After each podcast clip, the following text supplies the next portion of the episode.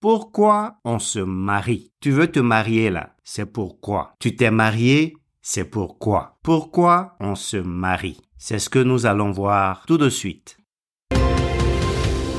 Bienvenue sur EPP La Parole FM, formation et mission pour Jésus-Christ. Vous écoutez un message présenté par Paul-Julien Braga. Je suis Marie-Laure Braga. Téléchargez ce message sur epplaparole.com et sur le podcast EPP. Bonne écoute. Affaire de mariage. Introduction. Il y a trois catégories de mariage. Les mariages en préparation, les mariages en panne et les mariages en paix. Chaque catégorie de mariage a ses problèmes. Il n'y a aucun couple sans problème. Jésus-Christ avait bien averti ses disciples dans Jean 16 au verset 33 et il a dit, Vous aurez à souffrir dans le monde, mais prenez courage, moi j'ai vaincu le monde.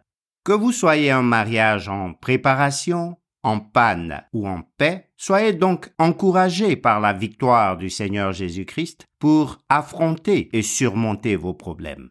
Avant de parler prochainement de chaque catégorie de mariage avec ses problèmes particuliers, commençons d'abord par parler des catégories de problèmes. Il y a trois catégories de problèmes. Les problèmes de relations, les problèmes de ressources et les problèmes de résultats.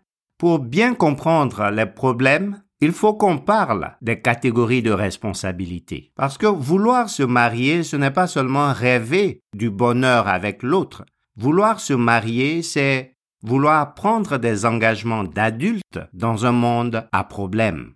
En effet, le Seigneur Jésus a encore dit dans Matthieu 19 au verset 5, L'homme quittera son père et sa mère et s'attachera à sa femme, et les deux deviendront une seule chair.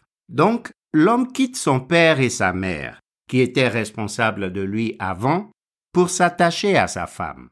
Il faut déjà noter ici que le mariage, selon Dieu qui a créé le mariage, c'est une relation entre un homme, un seul homme, et une femme, une seule femme. Il n'est pas question de mariage homosexuel, il n'est pas question de polygamie, et il n'est pas question non plus de polyandrie.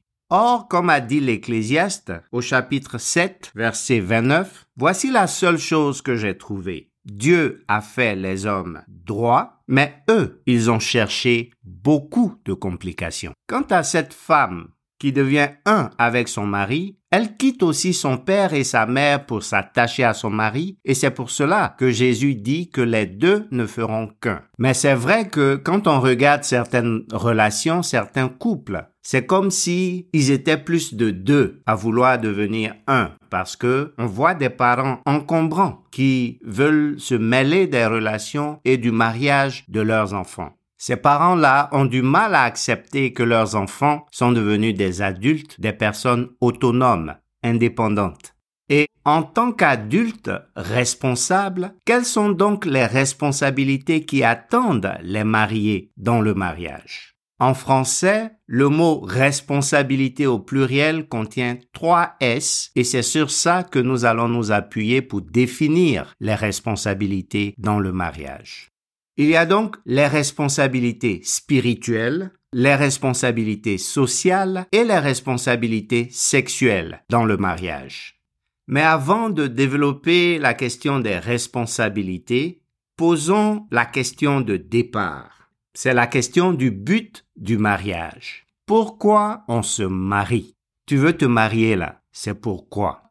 Tu t'es marié, c'est pourquoi. Pourquoi on se marie? C'est ce que nous allons voir tout de suite. Si vous posez la question à différents couples, qu'ils soient en préparation, en panne ou en paix, vous vous rendrez compte que beaucoup n'ont pas sérieusement réfléchi à cette question. En fait, il n'y a pas une seule bonne réponse à cette question. Chaque couple peut donner une bonne réponse à cette question. Mais pour cela, chaque personne dans le couple doit savoir pourquoi Dieu l'a créé, elle-même en tant que personne, et pourquoi Dieu a créé le mariage. Dans le modèle d'Adam et Ève, comme dans le modèle de Christ et l'Église, le mariage unit un homme qui travaille avec Dieu et pour Dieu et une femme qui vient aider cet homme dans le travail avec Dieu et pour Dieu. En clair, le but du mariage, c'est de travailler avec Dieu et pour Dieu en couple.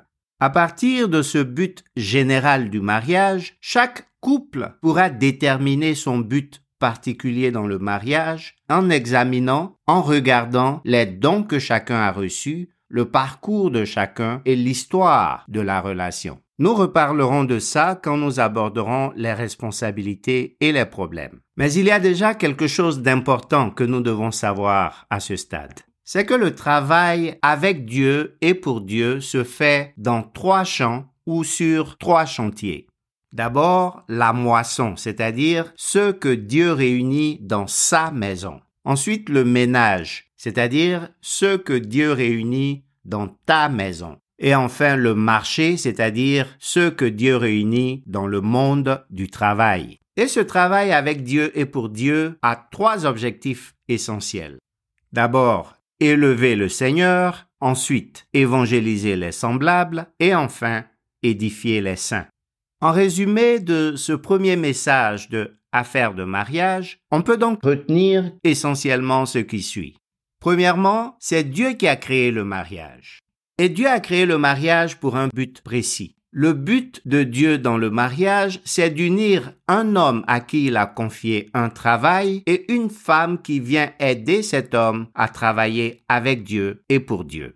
Et en pratique, pour tous les disciples de Jésus-Christ, le travail avec Dieu et pour Dieu se fait dans trois champs ou sur trois chantiers qui sont la moisson, le ménage et le marché. Et ce travail vise trois objectifs essentiels qui sont élever le Seigneur, évangéliser les semblables et édifier les saints. Deuxièmement, pour chaque personne dans le couple, ce travail se situe à trois niveaux de responsabilité. Il y a le niveau spirituel, le niveau social et le niveau sexuel. Et à chaque niveau, ce travail implique des relations, des ressources et des résultats. Or, c'est justement sur les relations, les ressources et les résultats que portent bien souvent les problèmes des couples, quelle que soit leur situation. Ce qu'il faut retenir troisièmement de ce premier message, enfin, c'est que nous abordons dans cette étude la situation des couples en trois catégories. Nous verrons donc les mariages en préparation, les mariages en panne et les mariages en paix. À la prochaine donc pour les mariages en préparation. D'étudier, pratiquer et partager la parole de Jésus-Christ jusqu'à son retour.